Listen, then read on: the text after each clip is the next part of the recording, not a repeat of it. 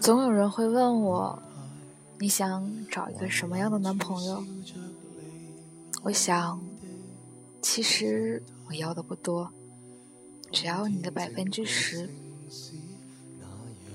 我心中的百分之十先生。我心中只住着一个百分之十先生，他看起来大概比我高百分之十。我二十多岁的时候遇见他时，他的年龄也恰好大我百分之十。他的薪水比我丰厚的不止百分之十，饭量更是盖过我不止百分之十。他的知识面永远比我多覆盖百分之十。连人际圈子都比我广泛百分之十。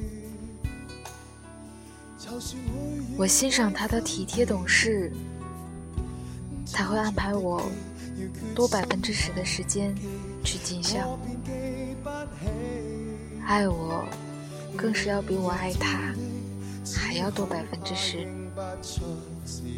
关键，他看起来要比我主动百分之十。生命力也要比我持久百分之十。爱是互相喜欢，而非高人一等。我需要的完美先生，说起来，只要比我好一点点就够了。但是，当所有的微不足道都叠加在了一起时，百分之十乘以十。等于百分之百，等于一，所以我也就得到了唯一。或许一个百分之十的距离，恰好正是爱情需要的百分之百完美。